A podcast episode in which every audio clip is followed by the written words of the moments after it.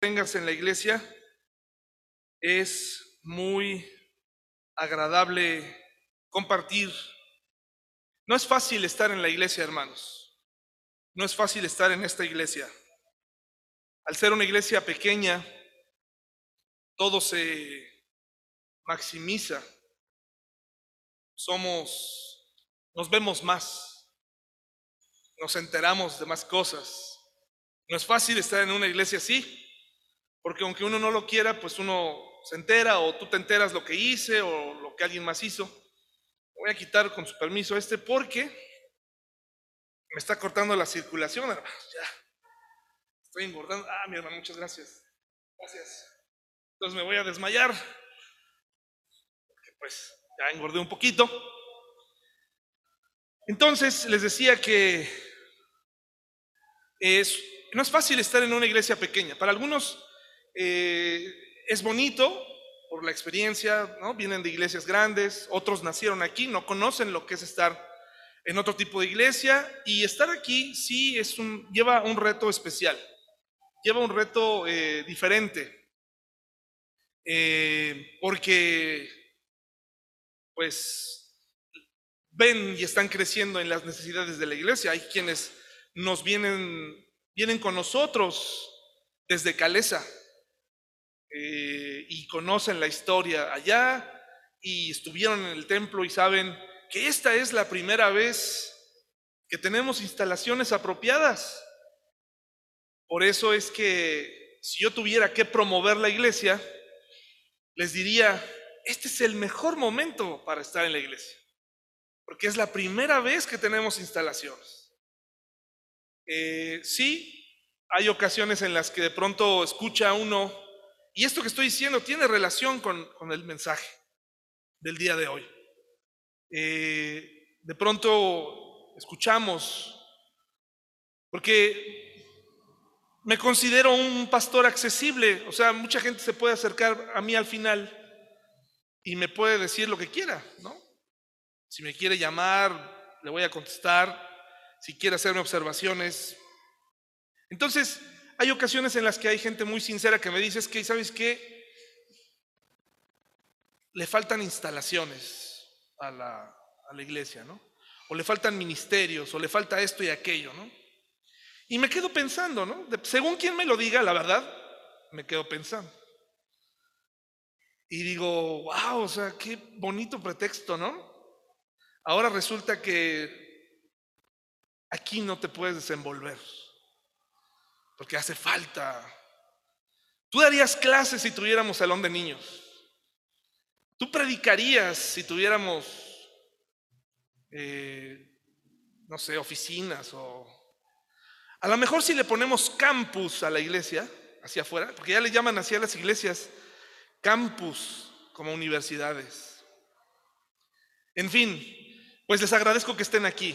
Les agradezco que nos hayan acompañado realmente no me siguen a mí, seguimos al Señor y queremos y ojalá que podamos juntos como iglesia eh, recibirle, ¿verdad? Y seguir aprendiendo y seguir creciendo juntos.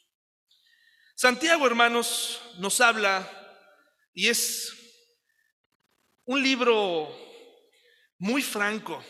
Santiago estaba experimentando una tenía la necesidad de compartirle a sus compatriotas y a todos los que comenzaron a dispersarse a lo largo de Judea y más allá, en otros lugares, para que estas cartas fueran entregadas a ellos. Estaban siendo dispersos, no por voluntad propia. La persecución había comenzado. A partir de que Esteban es apedreado, eh, comenzó una declaración de guerra en contra de los cristianos. Una persecución que iba a durar siglos y que le iba a costar la vida a no solo a los discípulos, la mayoría de ellos, 11 de ellos murieron, eh, bueno, 10 de ellos, de los originales, murieron a consecuencia del martirio. Uno de ellos se suicidó, lo cual podemos poner ahí un asterisco de si realmente comprendió el mensaje, pero solamente Juan, el autor de Apocalipsis, no murió a consecuencia del martirio.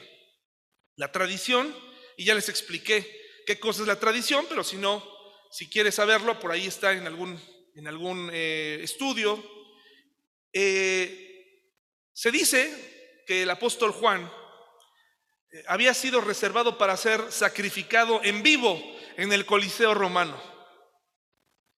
Y para él prepararon una olla hirviente de aceite. Y lo iban a hundir ahí para que todo el mundo, eh, la clase, pues de todo tipo, eh, los romanos, se divirtieran y lo vieran hervir. La tradición, no la Biblia, dice que efectivamente lo sumergieron ahí.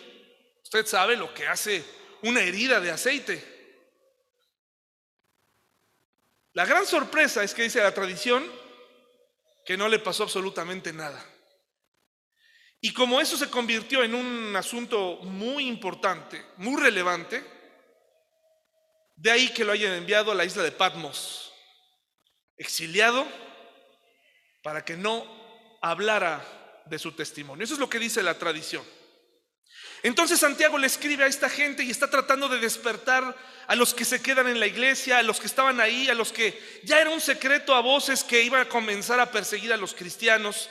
Ya Pablo comenzaba a perseguir o ya había muy celoso de su religión. Es el mismo Pablo que escribió, pero esto es antes de su conversión. Empieza a ver esto y Santiago, el primer escritor de este Nuevo Testamento, dice, eh, hermanos, ¿Qué pasa? Estoy detectando esto y aquello. el cristianismo tiene que cambiar nuestra conducta, obviamente a través del Espíritu Santo, etcétera, etcétera. Y eso es un mensaje continuo del libro de Santiago. La fe cristiana cambia la conducta. Eso hace la diferencia, eso nos hace diferentes a otras creencias y religiones, que no tenemos que fingir un comportamiento, sino que realmente el Espíritu Santo hace algo que nosotros nos increíamos incapaces de poder cambiar. Vamos a orar, hermanos.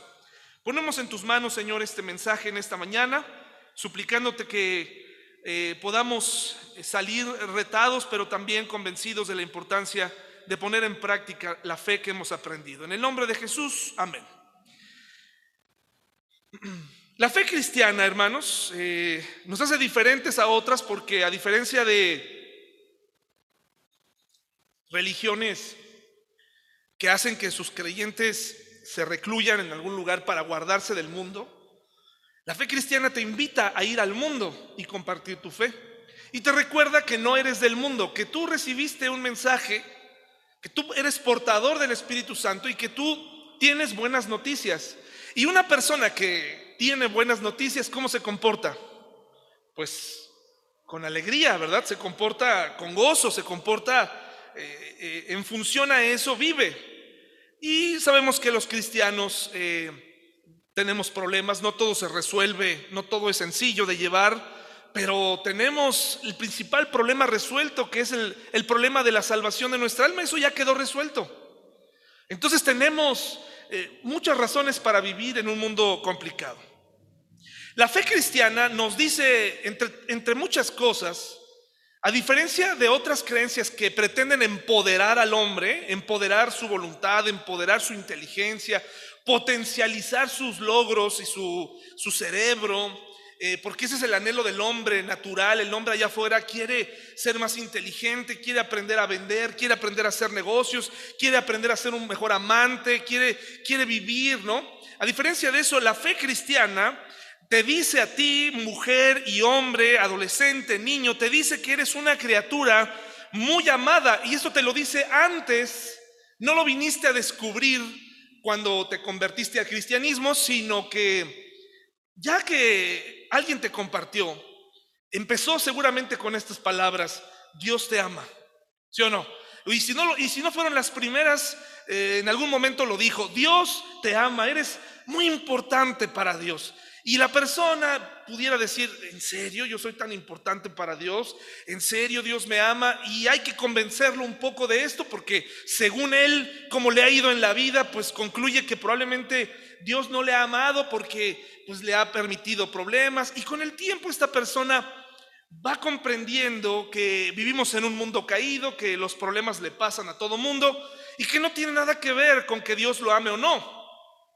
Entonces, eso es algo que tenemos que recordar hoy, que Dios nos ama. Y la fe cristiana nos dice, te amo. Eres una criatura muy valiosa.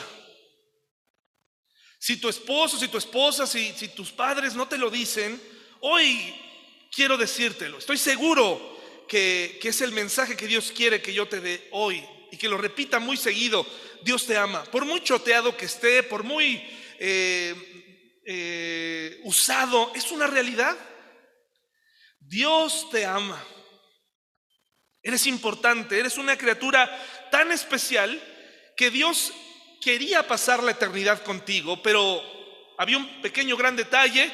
Tu pecado y mi pecado nos separaban de Él porque vivíamos en un mundo eh, libre, donde cada quien toma sus decisiones y Dios permitió que el hombre y la mujer tomen sus decisiones y por lo tanto Él puso delante de ti la opción, envió a su Hijo Jesucristo a morir por ti y por mí en la cruz y tú conoces el resto de esta maravillosa historia. No hay amor más grande que el manifestado por Dios, por ti individualmente por ti en lo personal, con tus errores, con todo lo que sabe de ti, Él te ama. ¿No te parece eso increíble? Que Dios no se decepciona de ti porque sabe quién eres. Dios dio la solución a tu problema del pecado. Pero también la fe cristiana constantemente en la Biblia nos recuerda algo que somos simples mortales. Y esto también se los dice antes de creer a todo el mundo. Y Dios ha juzgado al mundo por esto, porque el hombre se resiste a creer esta segunda grande verdad, que somos seres creados con limitaciones, que tenemos un corazón que la mayoría de las veces resulta engañoso, que resulta perverso. Esto no es con el afán de molestar a nadie. Cuando hablo del corazón humano, estoy hablando también de mi corazón. Estoy hablando porque pues yo, ni modo que yo este, sea de otra raza, ¿verdad? Eh, aplica, aplica para mí, por supuesto que sí. Entonces tenemos un corazón eh, perverso en muchas ocasiones, engañoso. Ya lo hemos estudiado, la semana pasada hablamos de de cómo nos podemos llegar a engañar con creencias, con posturas, con cosas. Es muy fácil.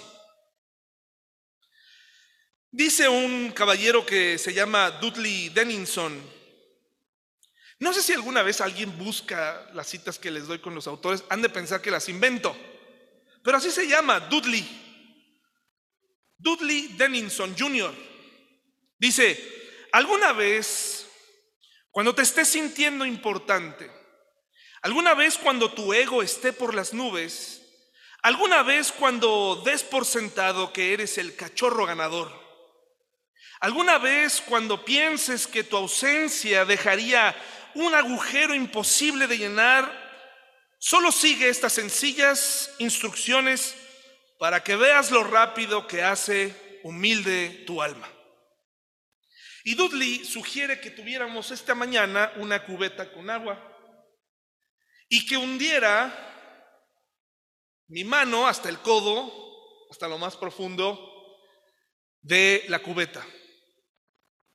Pero nos encontramos con dos problemas hoy, hermanos y hermanas. La primera es que hace frío. ¿Verdad? La segunda es que no tengo una cubeta suficientemente transparente para hacer el ejercicio. Así que decidí para mis hermanos del Zoom, tengo aquí un vaso con agua suficientemente transparente para que puedan observar lo que vamos a hacer. No voy a meter toda mi mano, pero sí voy a meter uno de mis dedos. ¿Ok? Dudley nos dice, cuando te sientas así, que eres indispensable para la vida de una persona, para el desarrollo de una iglesia, cuando sientas que, que las personas no van a poder salir adelante sin ti, sea la función que tengas. Y no estoy diciendo que, que no se lo hagas saber a una persona o que nunca le digas mi vida no sería lo mismo sin ti. Pero estoy hablando de un corazón que dice, ¿qué haría mi familia sin mí? ¿Qué haría la iglesia sin mí, por favor? ¿Qué harían sin mí? Entonces empiezas a pensar que eres la gran cosa. Él sugiere que metamos nuestro dedo aquí, ¿ok? Lo voy a meter, mis hermanos del Zoom, aquí está. ¿Ya lo vieron, hermanos? ¿Sí? Dudley dice que puedo salpicar, que puedo chapotear. ¿Dónde quedó el hueco, hermanos? ¿Dónde queda el hueco en el agua? ¿Lo pueden, ¿lo pueden ver? El agua vuelve a su estado original, es imposible. ¿Y si meto dos? ¿Y si meto tres? Nada. Todo vuelve a su estado original. ¿Qué nos quiere decir esto, hermanos? ¿Dónde quedó el agujero? Dice, es la medida de cuánto se te echará de menos. Tal vez salpiques todo lo que quieras al entrar y agitar lo más que puedas el agua, pero detente y al minuto verás que regresa a donde estaba antes.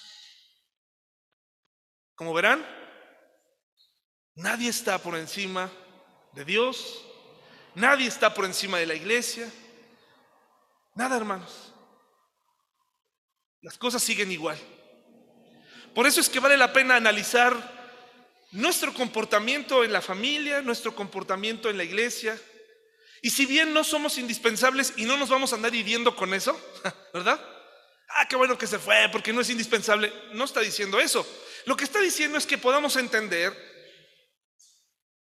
que nadie es indispensable. No tenemos por qué tener una actitud de como si fuéramos indispensables. Hay personas que en el pasado han puesto en jaque a la iglesia por esto. Que amenazan con irse, ¿no? Que amagan con, ya no voy a ir. Y por lo tanto, me voy a llevar mi diezmo o mi ofrenda, ¿no?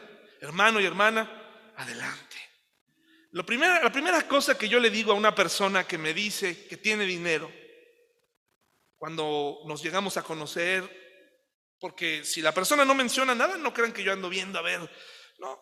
Pero si una persona me dice, yo tengo un negocio y esto y aquello, y, y me da a entender, soy muy próspera, muy próspero, yo le digo que bueno, te podemos ayudar en la iglesia, pero no necesitamos tu dinero. Qué bueno que te va bien, pero aquí no necesitamos tu dinero. Oye, pero te vendría bien hacer relaciones públicas para que pues te inviertan. No, hermanos. Aquí no, yo no soy ningún, eh, no voy a estar buscando relaciones públicas, ni es una fundación, ni vamos a andarle haciendo la barba a alguien, porque como vamos a aprender el día de hoy, es fácil. Históricamente, hermanos, es muy triste, pero una persona con recursos, históricamente hablando, en la Biblia, no quiere decir que todos son así, pero la mayoría de las personas con recursos son las que al final entienden lo que Dios realmente pide de ellas. No por nada el Señor Jesucristo dijo varias veces que era más fácil que un camello atravesara por el ojo de una aguja que un rico en el reino de Dios, y no por las riquezas en sí mismas, sino por el corazón del hombre. Un hombre con recursos es un hombre que se endurece. Una mujer con recursos es una mujer que en la mayoría de los casos no siempre se endurece. Empieza a ver a los demás por encima del hombre, empieza a pensar que la vida cristiana es y se resuelve firmando o dando dinero. Y que va a llegar con Dios y que le va a decir, mira, esto es lo que yo aporté para ti, eso no, eso no sirve. Nadie es indispensable, hermanos. Dice Santiago 2 del 1 al 13, mis amados hermanos, ¿cómo pueden afirmar que tienen fe en nuestro glorioso Señor Jesucristo si favorecen más a algunas personas que a otras? Por ejemplo, supongamos que alguien llega a su reunión vestido con ropa elegante y joyas costosas y al mismo tiempo entra una persona pobre y con ropa sucia. Si ustedes le dan un trato preferencial a la persona rica y le dan un buen asiento, pero al pobre le dicen, tú puedes quedarte de pie allá o bien sentarte en el piso, ¿acaso están ¿Acaso esta discriminación no demuestra que sus juicios son guiados por malas intenciones? Escúchenme, amados hermanos, ¿no eligió Dios a los pobres de este mundo para que sean ricos en fe? ¿No son ellos los que heredarán el reino de Dios? Los que heredarán el reino que Dios prometió a quienes lo aman. Pero ustedes desprecian a los pobres. ¿Acaso no son los ricos quienes los oprimen a ustedes y los arrastran a los tribunales? ¿Acaso no son ellos los que insultan a Jesucristo cuyo nombre, noble nombre ustedes llevan? Por supuesto, hacen bien cuando obedecen la ley suprema, tal como aparece en las escrituras. Ama a tu prójimo como a ti mismo, pero si favorecen más a algunas personas que a otras, cometen pecado, son culpables de violar la ley. Pues el que obedece todas las leyes de Dios, menos una, es tan culpable como el que las desobedece todas. Porque el mismo Dios que dijo, no cometas adulterio, también dijo, no cometas asesinato. Así que, si ustedes matan a alguien pero no cometen adulterio, de todos modos han violado la ley. Entonces, en todo lo que digan y en todo lo que hagan, recuerden que serán juzgados por la ley que los hace libres. No habrá compasión para quienes no hayan tenido compasión de otros, pero si ustedes han sido compasivos, Dios será misericordioso con ustedes cuando los juzgue. Dice el versículo 8, por supuesto hacen bien cuando obedecen la ley, obedecen la ley suprema tal como aparece en las escrituras. Ama a tu prójimo como a ti mismo y, tenga en su mente, sin que lo distraiga mucho, qué cosa significará amar a mi prójimo como a mí mismo. Santiago comienza, no es casualidad, de forma muy inteligente. Y aparte de saludar, antes de regañarnos a todos, dice, mis amados hermanos, ¿verdad? O sea, está dando por hecho que, eh, que están en el Señor. El grupo, yo identifico que aquí hay dos grupos muy definidos. Aquellos creyentes que eran ricos y probablemente comenzaban en su vida cristiana o probablemente no lo eran, así como Hebreos tenía diferentes eh, destinatarios. Puede ser que hubiera ricos que estaban en esta disyuntiva, pero había sobre todo gente pobre queriendo ser gente rica. Y esto, si se fijan, es una situación que prevalece por los siglos de los siglos. Personas comunes y corrientes que quisiéramos tener un poco más. Yo, hermanos, me identifico con esa parte. Tengo que tener cuidado porque en el nombre del amor a mi familia, en el nombre del amor a... En mi mente llega a pasar, ¿y qué pasaría si yo tuviera más? Quizás necesito hacer más cosas, quizás necesito tener más tiempo para esto, quizás, y empiezas a descuidar. Me he dado cuenta con el tiempo, observando a muchos pastores que no están haciendo nada malo, solamente están sirviendo a Dios, me he dado cuenta que el precio de muchos de ellos para ser famosos, para tener iglesias muy grandes, el precio fue su familia. Y yo no estoy dispuesto a pagar ese precio, hermanos y hermanas. Lo he dicho desde el primer día que llegué aquí. Aún sin tener hijos, ese no es el precio que Dios me pidió. Si yo tengo que empezar una iglesia con mis hijas solamente, lo haría. Porque ahí está el pretexto que muchos usan, ¿no? Es que una iglesia grande requiere, eh, me va a traer más recursos, pero la iglesia no es un negocio. Y no solamente en la iglesia, sino también muchos jóvenes creen esta idea de empezar a hacer y, muchas cosas para tener. Entonces él empieza diciendo, mis amados hermanos, y luego viene con una pregunta, ¿cómo pueden afirmar que tienen fe ¿Cómo puede ser que ustedes digan algo, que digan que son cristianos, en nuestro, y no usa la palabra eh, por error, en nuestro glorioso Señor Jesucristo, y luego viene el problema que estaban cometiendo? Es decir, ¿cómo puede ser que ustedes se digan cristianos, que crean en el glorioso Señor Jesucristo, si leen en el cómo terminó el, capítulo pasado, pudiéramos agregar esta misma pregunta de Santiago. ¿Cómo es posible que te digas cristiano, que tengas fe en el glorioso Jesucristo, si no controlas tu lengua? Y no voy a hablar sobre la lengua hoy porque el capítulo 3 habla de la lengua completamente. ¿Cómo es posible que te digas cristiano, que afirmes ser cristiano y no ayudas a quien más lo necesita. Así lo menciona porque en la congregación, en esta congregación que se comenzaba a reunir en sinagogas, todavía no era una reunión así eh, como una iglesia, pero las sinagogas, algunas de ellas, se empezaron a convertir en lugares de discusión, en centros de reunión entre cristianos y judíos que aún judaizaban. Y, las diferencias que ocurrían en las sinagogas debido y gracias a la religión eran muy marcadas. Por ejemplo, estaban divididas así. Al frente, en unos poquísimos lugares, se sentaban los fariseos. Muchos de ellos no necesariamente eran ricos, pero, pero sí tenían una situación muy por encima del promedio que tenía el pueblo al que supuestamente le hablaban. Desde esa posición de comodidad era muy fácil eh, acabarse a las, a las personas, ¿no? Y no solo eso, entre el pueblo romano y entre los judaizantes y entre los saduceos y entre los diferentes eh, hombres sectarios, era difícil.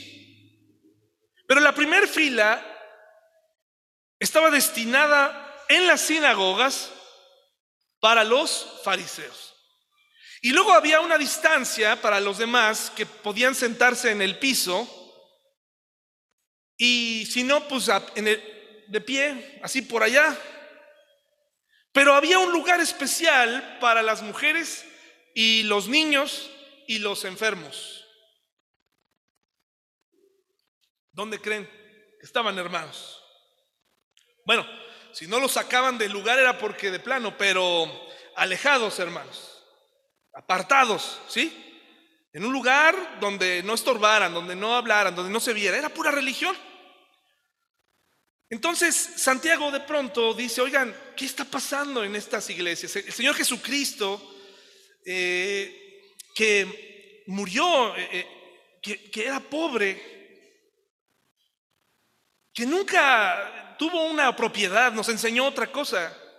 ¿Cómo es posible que sirvan al glorioso, que sirvan al, glorioso y que no ayuden a la gente que sí lo necesita?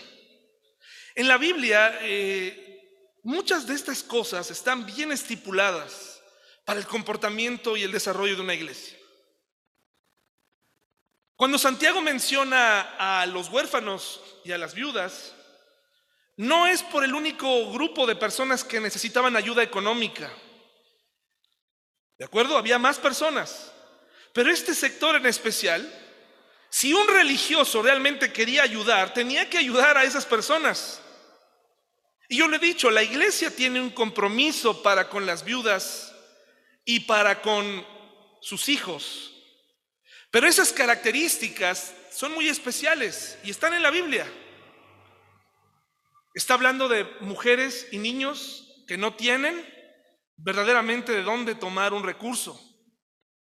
¿De acuerdo? En algún tiempo tuvimos, hace muchos años, un problema en una iglesia que pesaba, teníamos como seis meses.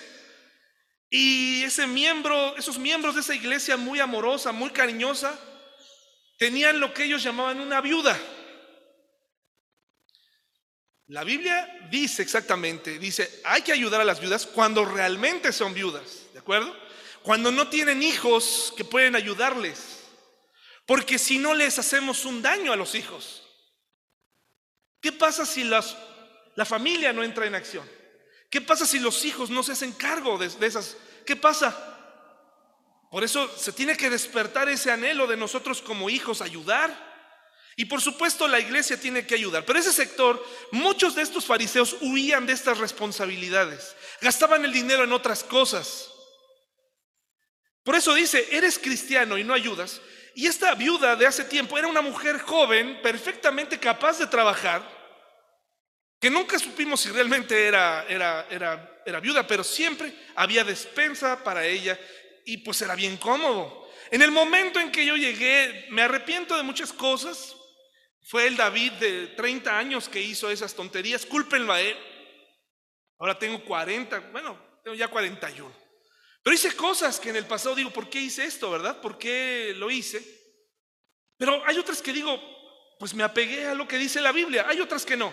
Pero en esa época, la primera cosa que dije, a ver, esta persona no es viuda, vamos a parar de darle despensas como si no hubiera un mañana. ¿Saben qué ocurrió con la viuda?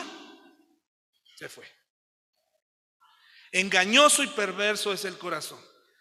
¿Alguna vez la reunión de jóvenes que hoy en día eh, Irán nos está intentando ayudar a crear junto con otros jóvenes, echándole ganas y buscando que se crea? ¿Alguna vez la iglesia tuvo, hay fotografías que hablan de esto? Tuvimos unos 20 jóvenes 20 jóvenes. ¿Dónde quedaron? Ah, es que David los hizo enojar. David este, no les enseñaba. Recuerdo que cuando yo les enseñaba, la iglesia en ese entonces me decía es que nos estás descuidando a los adultos. Entonces me puse a predicarle a los adultos y dejé un poco a los jóvenes. No se fueron de la iglesia, permanecieron. Y trataba de hacer una reunión que funcionara, ¿no? Para los dos públicos. Pero ¿sabe qué era lo que realmente nos unía como reunión de jóvenes hermanos y hermanas? En aquel entonces teníamos una camioneta donde cabían unas 15 personas. Los recogíamos y los dejábamos en su casa al final del día. Cuando decidimos vender la camioneta y decirles, ustedes tienen que llegar, es momento de que ustedes lleguen a la iglesia, es momento de que vengan. ¿Qué dijeron? Adiós. No más. A veces, hermanos, perdemos de vista quiénes somos y qué tan engañoso es nuestro corazón. ¿Cómo es posible que creamos en el glorioso Dios y que no ayudemos a las huérfanas y a las viudas en sus aflicciones? ¿Cómo es posible que seamos creyentes en el Señor y dejemos que el mundo nos corrompa tanto? Que hablemos casi peor que nos demos un entre con alguien que está acostumbrado a hablar de forma vulgar. ¿Cómo es posible que hayamos llegado a ese punto? En donde el mundo nos haya corrompido de esta forma que nos podamos desenvolver de una manera tan sencilla en el mundo, olvidándonos que somos cristianos. Y aquí en este caso dice, ¿cómo pueden afirmar que tienen fe en nuestro glorioso Señor Jesucristo si favorecen a algunas personas que otras? Y cuando dice glorioso, cuando dice glorioso, está tratando de decir, a ver, ¿quién es el único que merece un lugar de honor en la iglesia? ¿Quién, hermanos? ¿Quién es el número uno en la iglesia? ¿El pastor? Bueno, aquí no. Nunca lo pediríamos. El número uno, el único que merece nuestra gloria, toda nuestra atención, es Jesucristo. Es Jesucristo, hermanos. No hay nadie más. Santiago denuncia que hay elitismo en la iglesia. Y el elitismo es parte de la soberbia. El verme reflejado en alguien y decir, yo quiero verme como él. Por eso lo trato bien. Muchos de nosotros queremos tener pura gente bonita en la iglesia, ¿no? Pura gente bien entre nosotros. Que no haya pobres, que no haya gente, que no haya problemas. Qué lata que alguien necesite cosas, qué lata llamarle a una persona. Hermanos, el, éxito de nuestra iglesia no depende de la cantidad de llamadas que yo pueda hacer o de cuántas veces puedo ir a pasar por alguien, porque eso ya se intentó. Hace 10 años hicimos de todo. Depende de cómo vemos nosotros nuestra iglesia, qué tanto la amamos, qué tanto nos valoramos unos a otros. Hay personas en la iglesia que cuando están aquí nos hacen saber que ellas son las más importantes que los demás no somos nadie, ya sea por su condición eh, social, ya sea por su rostro, ya sea por lo que saben. Muchas veces en la iglesia, hermanos, en nuestra iglesia han venido hombres, también mujeres, que cuando llegan a la iglesia nos presentan una cara de involucramiento, querer participar, de querer estar. Pero a los meses se muestra quiénes eran. Dice la palabra de Dios aquí, mis hermanos, en el versículo 2, por ejemplo, supongamos que alguien llega a su reunión vestido con ropa elegante y joyas costosas y al mismo tiempo entra una persona pobre y con ropa sucia. Si ustedes le dan un trato preferencial a la persona rica y le dan un buen asiento, o sea, un asiento hasta adelante, ya no sabemos qué más decirle, qué más hacer, em, pero al pobre le dicen, tú puedes quedarte de pie allá o bien sentarte en el piso. ¿Acaso esta, esta discriminación no demuestra que sus juicios son guiados por malas intenciones? Y aquí es donde quisiera preguntarles a ustedes, ¿cuáles son nuestras intenciones. En primer lugar, le dice, le habla al grupo de personas que están deseosas de recursos. Que tal vez vemos, híjole, si yo tuviera, híjole, yo qué haría. El clásico ejercicio de yo qué haría con un millón de pesos, ¿no? Yo qué haría con una tarjeta de crédito, eh, este, y piensas en cosas buenas. ¿Quién sabe? Eh? Ya con el dinero en la mano, ¿quién sabe? Porque perverso es nuestro corazón. No, yo ayudaría luego, luego a mis papás. Luego, luego, y sí, sí de veras, hermanos, ojalá que sí. ¿Cuáles son nuestras intenciones? ¿Cuáles son nuestras intenciones cuando venimos a la iglesia, hermanos y hermanas? La semana pasada hablamos acerca del corazón. ¿Qué estamos haciendo aquí? ¿Qué estamos buscando aquí? Aquí se denuncia, oigan, ¿Por qué tratan bien a esta persona rica? ¿Quieren pedirle prestado? ¿Quieren tener carta abierta con él? ¿Quieren que les favorezca cuando tengan un problema? ¿Cuántos problemas de fraude hemos tenido en las iglesias, hermanos? No es cosa menor. Es una tristeza cuando alguien le pide prestado a alguien y esa persona, ¿qué hace? No paga. Pero somos hermanos somos creyentes. Hermanos que se han ido de la iglesia porque alguien les dijo, no, no, no te puedo prestar. No te quiero prestar. Pero somos hermanos en la fe. Pues sí, pero no te voy a prestar. Y si un hermano presta su dinero y no le pagas, habla de tus intenciones, ¿no? Con razón lo tratabas bien. ¿Alguna vez has conocido a alguien que ¿No sabes realmente qué intenciones tiene? ¿Es, fácil de, de convivir con alguien así? Nada sencillo. Nada fácil poder entender qué es lo que quiere realmente. Si, nuestro corazón es engañoso y perverso y, y, no le damos suficiente información de parte de Dios y solamente fingimos religiosidad, solamente fingimos que nos interesa, Solamente estamos aquí porque esto me genera menos problemas con mis papás, porque no me gusta la soledad, porque pues tengo que hacer algo el domingo, porque tengo que pues más o menos hacerle al cuento para que me perdonen lo que hice el sábado en la noche. ¿Qué estamos haciendo aquí, hermanos? ¿Cuáles son nuestras intenciones verdaderas? Esas van a salir a la luz tarde o temprano. Yo me cuestiono mucho cuando una persona habla conmigo y me dice, me voy a ir de la iglesia porque en la iglesia no pude, como que veo que no, no hay, no hay, ni, no hay para niños. Es que no, no, ahí, no me lo cuidan y yo necesito que, cuestiono mucho esa parte.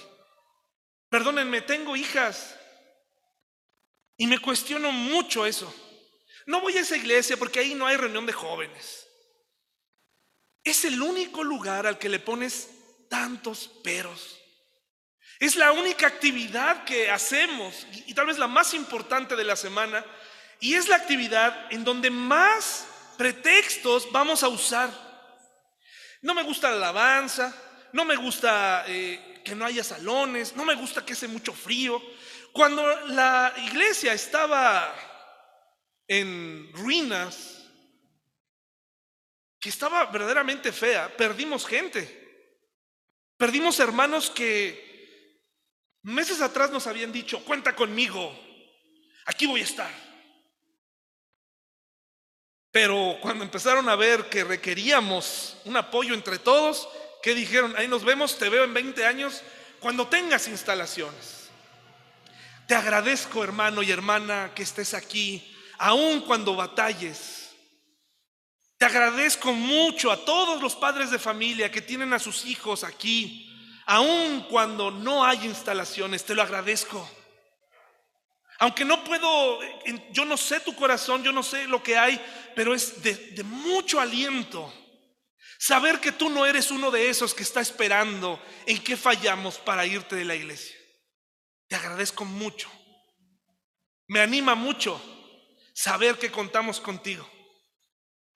Gracias a los jóvenes que permanecen, aunque la reunión de jóvenes no esté cada sábado, se busca.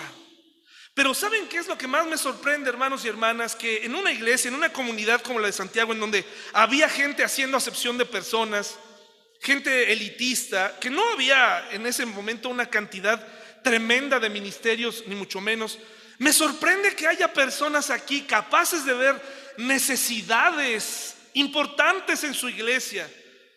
Ver, identificar, oye, estaría bien tener clase de niños, estaría bien tener, estaría bien atender a las chicas de la iglesia, estaría bien atender a los adolescentes, estaría bien, y saben qué, hay, hay jóvenes aquí que levantan la mano y que dicen, órale, nada más denme una llave.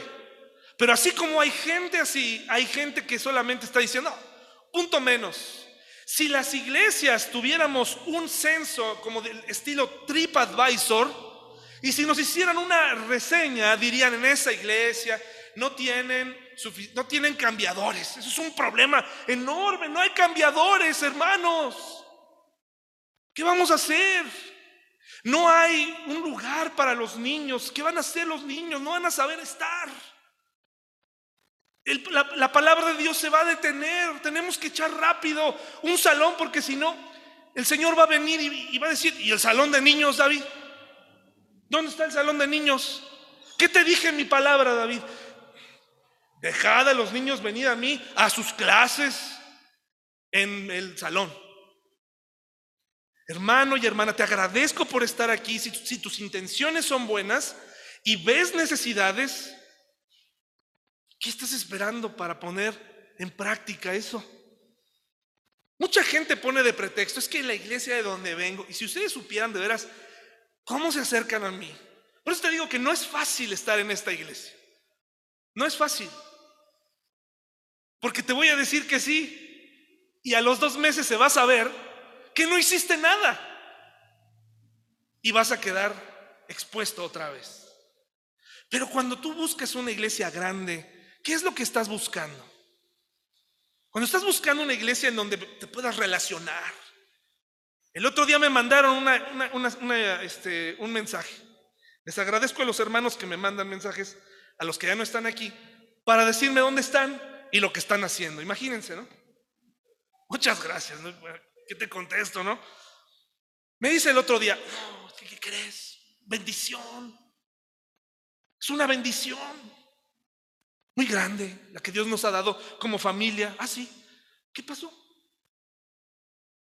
Estamos en una iglesia. Aquí en la ciudad, ¿eh? o sea, ni siquiera que, dijeran se fueron a otro estado, ¿no? Y mis hijas al fin, la estoy viendo así ya, casi con la lágrima, ¿no? Mis hijas al fin están recibiendo ayuda espiritual. Hijo, le dice uno, hasta me dio el nombre del ministerio. Hermanos y hermanas, hay reunión de mujeres. Si no te quieres congregar con las mujeres, es porque no quieres. Pero hay reunión de mujeres. Ay, necesitamos ayuda con los adolescentes. Hay un grupo de gente, de jóvenes, que levantó la mano y que está empezando. ¿Quieres una reunión de varones? Solo pídeme la llave. Yo no puedo estar en todas las reuniones. Tú formas parte de esta iglesia. Tú puedes poner en práctica, pero después cuando te vayas, cuando vengan los problemas, analiza las intenciones de tu corazón. ¿Qué, estabas, qué estuviste haciendo aquí los últimos 10 años, 20 años en la iglesia? ¿Qué estuviste haciendo? Hay mucho que hacer. Santiago denuncia, oigan, hay discriminación. Están atendiendo, probablemente este no es nuestro problema más grande en la iglesia, pero sí hay un problema de apatía. Si hay un problema de, esperar a que otro lo haga. Ahora también, hermanos, les decía, este es el mejor lugar para estar en este momento. Porque ese primer lugar, denos oportunidad, hermanos y hermanas. no tenemos un fondo muy amplio. No tenemos ni estamos asociados. Somos una iglesia independiente. Cuando tú me dijiste, quiero congregarme ahí, yo te dije, sí, soy un pastor independiente. Es una iglesia independiente y eso significa que ser independiente es, no me voy a unir, ni voy a llevar a la iglesia a unirse con organismos, compañerismos, convenciones que nos van a pedir un precio, un precio muy alto el que paga la iglesia. ¿Sí? Vas a tener acceso a campamentos. Ojalá los campamentos educaran a tus hijos. Sí, vas a tener acceso y a lo mejor ahí vas a conocer a tu futura esposa. Sí, puede ser que sí. Hay cosas buenas y hay cosas malas. Pero yo he decidido emprenderle esto, no solo, hermanos, ¿eh? Es una falta de respeto cuando alguien me dice que estás solo. No, hermanos, yo tengo hermanos aquí con los que me apoyo. Tenemos la palabra de Dios. Nunca les he enseñado otra cosa. Pero hay un precio que no tenemos que estar dispuestos a pagar y es el precio de la libertad.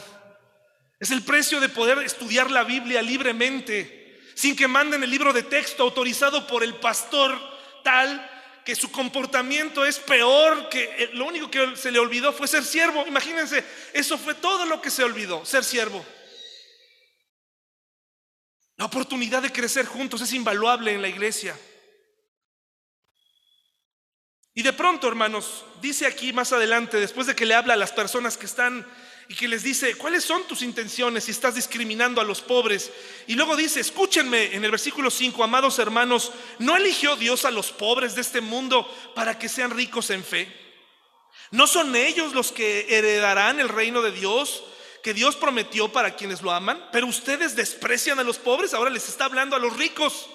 ¿Acaso no son los ricos quienes los oprimen a ustedes y los arrastran a los tribunales? Un, enunciado complicado, ¿verdad? Difícil, pero, pero, pero no tenemos que buscarle mucho.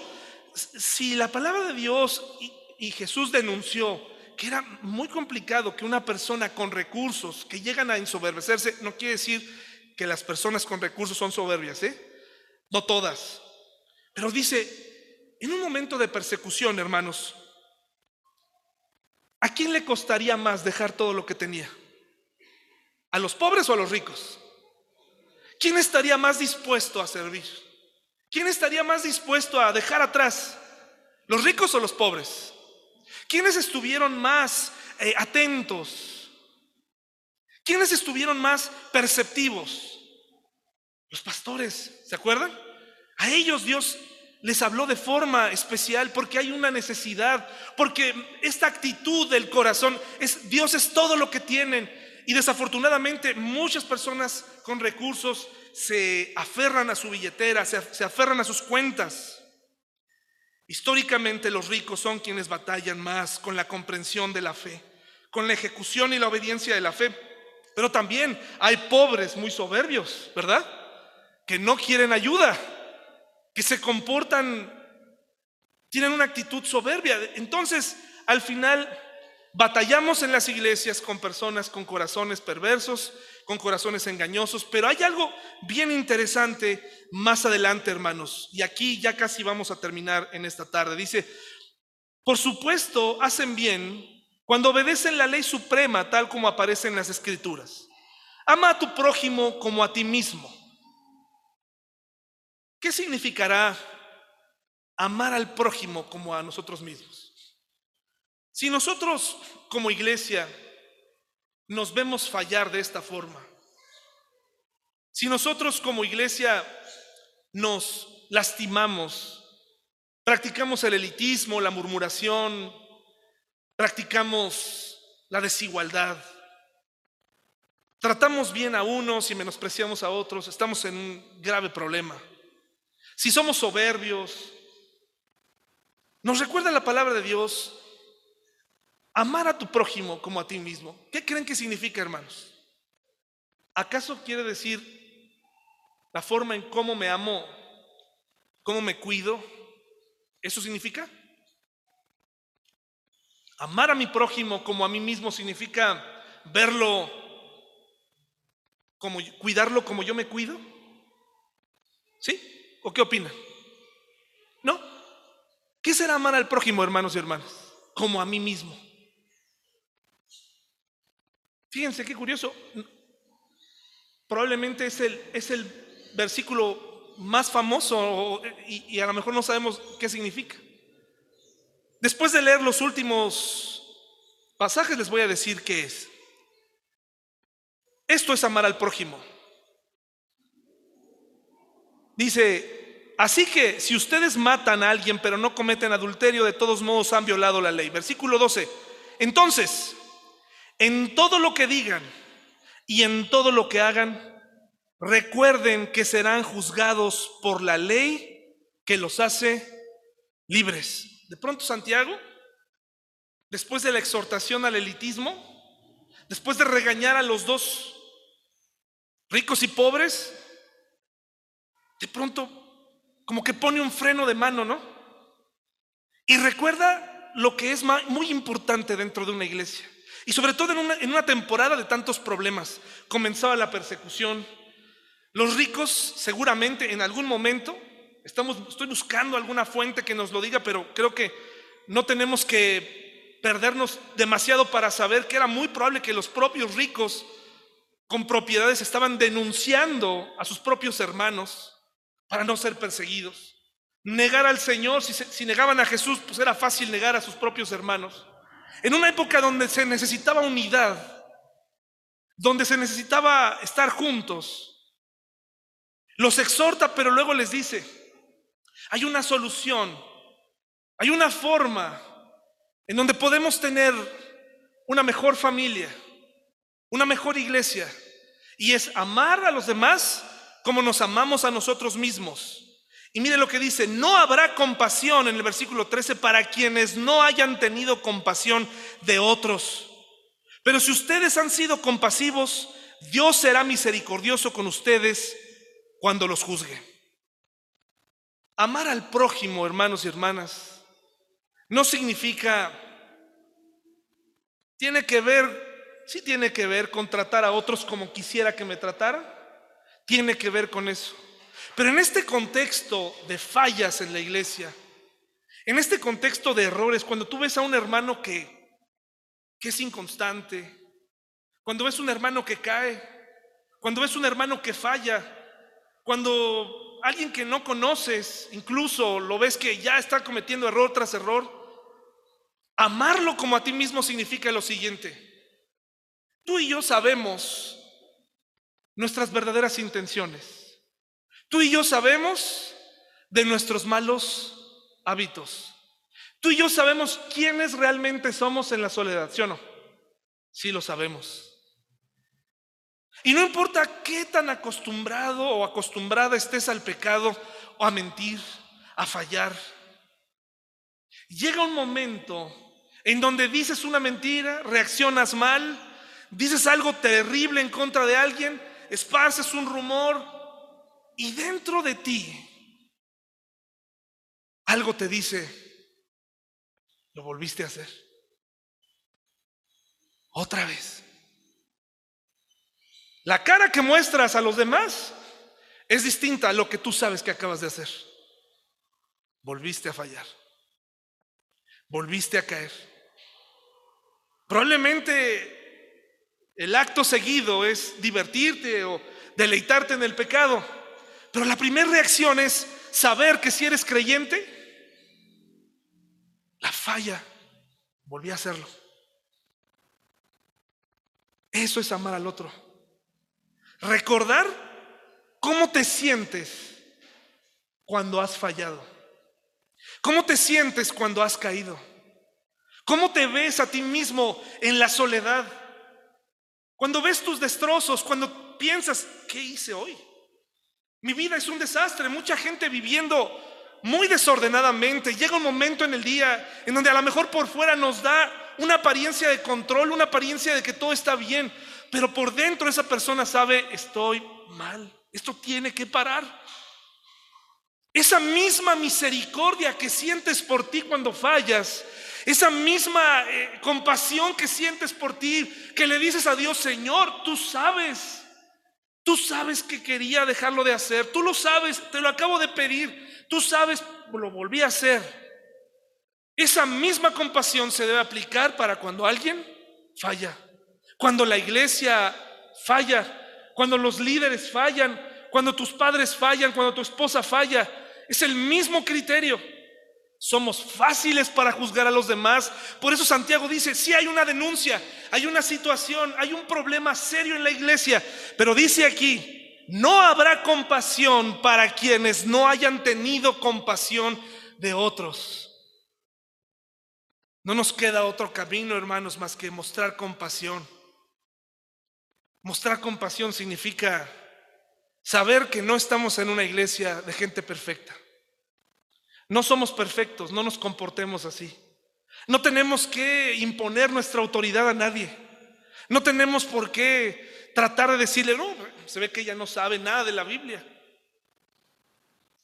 Mostrar compasión, porque si no, ¿qué dice? Dios será misericordioso con ustedes. Dice, pero si ustedes han sido compasivos, Dios será misericordioso con ustedes cuando los, los juzgue. Hermanos, vamos a ponernos de pie, por favor. Vamos a terminar.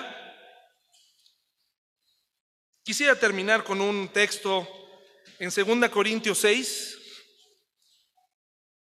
del 1 al 11. ¿Cuántas cosas suceden en una iglesia? ¿Cuántos asuntos que se tienen que aclarar?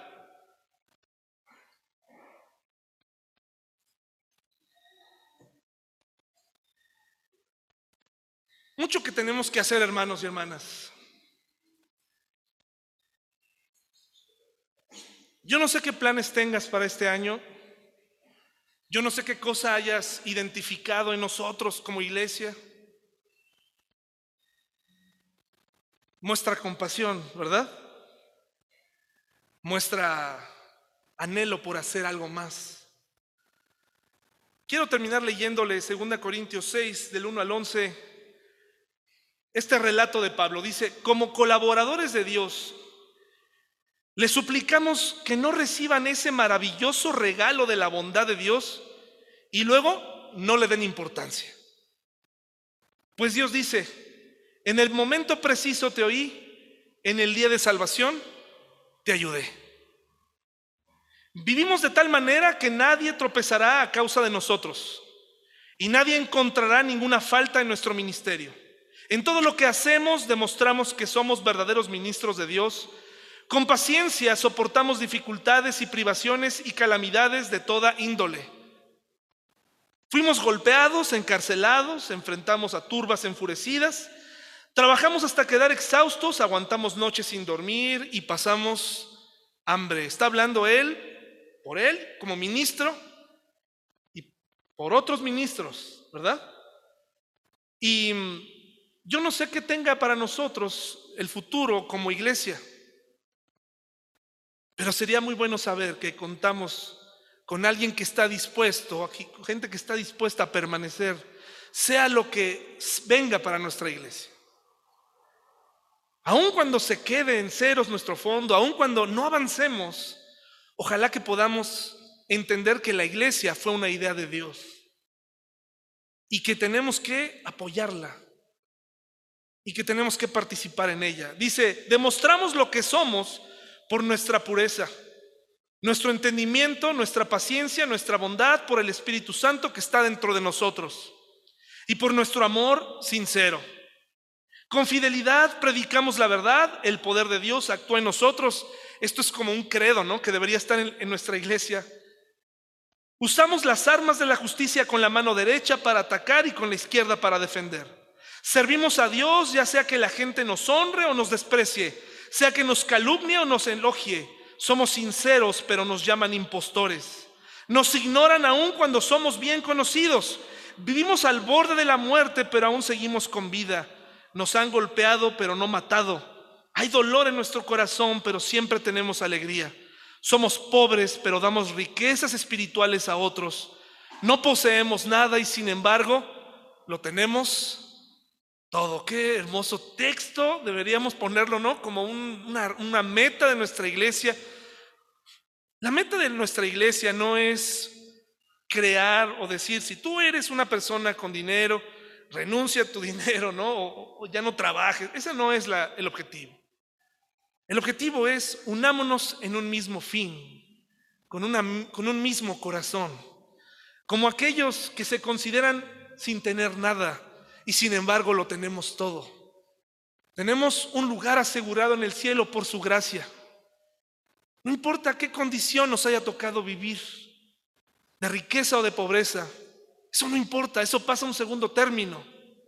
Si nuestra iglesia no logramos entender que estamos todos en el mismo barco, hermanos, y empezamos a hacer agujeros y empezamos a depender de mí, no vamos a llegar muy lejos. Tenemos que entrar juntos, con todo y tus... Si, se fijan, Santiago no termina diciéndole a los ricos y a, los, a, esta gente, echen a los ricos, no les den la bienvenida, sáquenlos, ¿verdad? O que le diga a los pobres, elimínenlos de ahí. Está hablando a la unidad. Traten de aceptarse. Esa es la clave para que nuestra iglesia pueda sobrevivir. Tenemos problemas entre nosotros, tenemos problemas porque a lo mejor nuestros hijos conviven y tuvieron un problema, hay que resolverlo de la forma cristiana. Pedimos dinero prestado, págale, págalo, no te escondas, ¿verdad? No nos escondamos. Cometimos un error, hablamos de mal, pide perdón. Hablemos claramente. Estamos, tenemos todo, hermanos. Tenemos todo. Dios ha puesto delante de nosotros un futuro prometedor como iglesia, más allá de las instalaciones. Si nos llegan a conocer como una iglesia que tiene esto, estas características de permanecer junta en las adversidades. ¿Qué les parece, hermanos y hermanas? Mostrando compasión por los que fallan, sin acepción de personas, con comunicación, recordando que mutilamos al cuerpo cuando alguien lo tratamos mal o lo sacamos sin razón. Cuando te desapareces de la iglesia, no sabemos de ti en meses, haces daño a la iglesia. Vamos a orar, mis hermanos, acompáñenme, por favor.